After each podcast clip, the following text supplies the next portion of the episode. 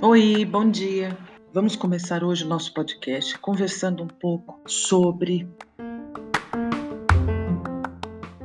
Acho que a primeira entrada, de fato, mais é, direta no tema da distribuição que a gente já fez até hoje nesse canal: tarifa pública e tarifa privada.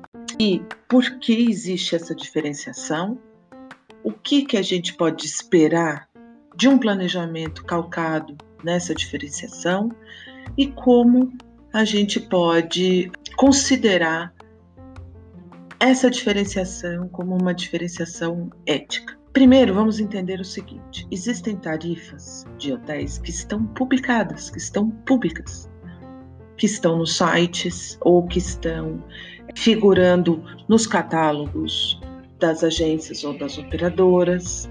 Né? São tarifas que estão, por exemplo, competindo ali no uso de programas de comparação de preços, ou como é o caso do TripAdvisor, como é o caso do próprio Google, que faz essa comparação.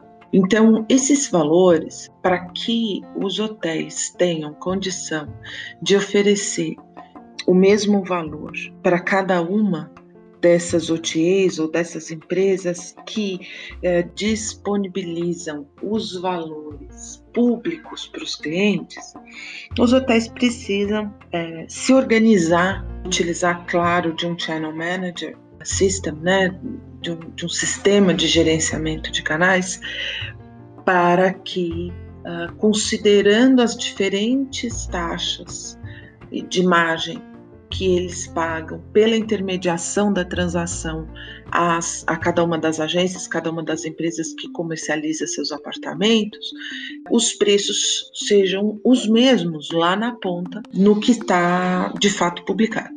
E existem preços que estão considerados privados, ou seja, são valores que não estão publicados em lugar algum, exceto de um sistema da própria empresa que faz uso daquela tarifa ou seja, ele não está disponível ao cliente final. Essa é uma tarifa privada. Mesmo que ela envolva uma agência de viagem, mesmo que ela esteja num sistema de reservas privado dessa agência, ou que a agência utilize um sistema de reservas padrão, não divulgam os valores de, dos hotéis isoladamente, apenas dentro de pacotes, onde o consumidor final não consegue saber qual o valor do hotel porque ele vê o valor do pacote como um todo, que inclui transporte, muitas vezes inclui aéreo, inclui alimentação, inclui, inclui alguns passeios. Então, o valor do hotel fica guardadinho ali dentro daquele pacote, e, portanto, não é um valor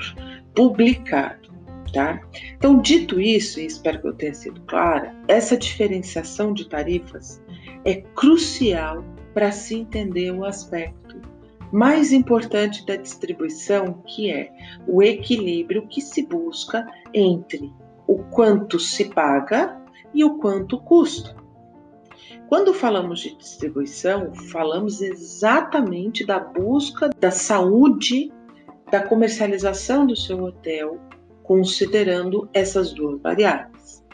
E nesses dois cenários, ou seja, o quanto as tarifas públicas estão custando ao hotel, por quanto estão sendo vendidas e o quanto as tarifas privadas estão custando ao hotel e por quanto estão sendo vendidas.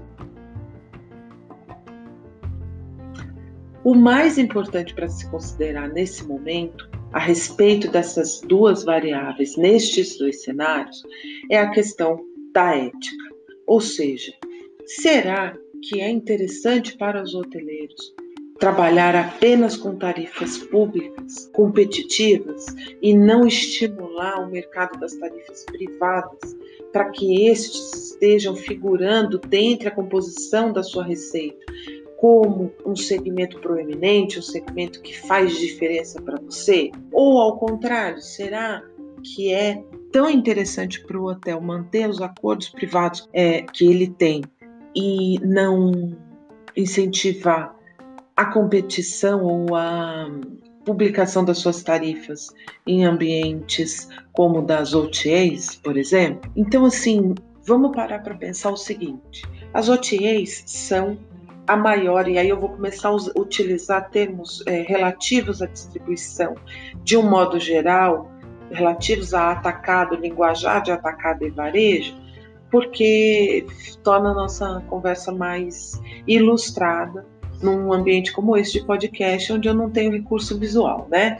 Então, as OTAs são a maior gôndola que um hoteleiro pode utilizar, ou seja, é, é de fato a, o lugar de maior destaque onde ele pode colocar o seu produto por maior ou menor que seja, ou seja, onde ele vai conseguir a maior exposição do seu produto. Já no ambiente privado, o aspecto das agências corporativas, por exemplo, que são as agências especializadas em viagens de negócios, em atender empresas, né? Elas são o que a gente pode falar da distribuição especializada, ou seja, você encontra uma demanda específica, uma demanda que estará temporariamente ou permanentemente acontecendo na sua cidade, na sua localização, e você trabalha ela como sendo um canal é, praticamente direto ou, ou um canal que vai gerar uma receita específica para o seu hotel, talvez não fique claro se tem alguém aqui escutando que não é de hotelaria, que eu acho muito difícil, né? Mas talvez não fique claro o quanto é importante você identificar essas demandas e ter esses acordos vigorando para a saúde da receita do seu hotel, porque é, você pode imaginar que, puxa, se eu tenho a maior gôndola lá nas tarifas públicas, nas OTAs, por que, que eu preciso de acordos específicos, né? É, eu vou te dizer por que, que você precisa de acordos específicos, porque você não pode depender de ninguém, você não pode depender de uma pessoa só. O hotel ele precisa viver com a composição dessas demandas. Ou seja, é claro que varia de hotel para hotel, qual é a dosagem de cada uma dessas demandas e desses e desses custos que você vai utilizar. Mas a realidade mesmo é que você não pode entregar o seu produto para um único canal, para um único tipo de comercialização. Então, é, observa isso. E se você está interessado em fazer uma distribuição mais coerente, mais condizente com o seu tipo de produto, mas não sabe como começar, vem falar comigo. Me manda uma mensagem, me manda um e-mail, me manda uma mensagem pelo WhatsApp, por exemplo. Tá cheio de link aí na descrição do, do episódio para você entrar em contato comigo e a gente entender melhor como pode ser a sua distribuição considerando essas, esses dois tipos de tarifas e os dois cenários que você pode trabalhar. Tá bom?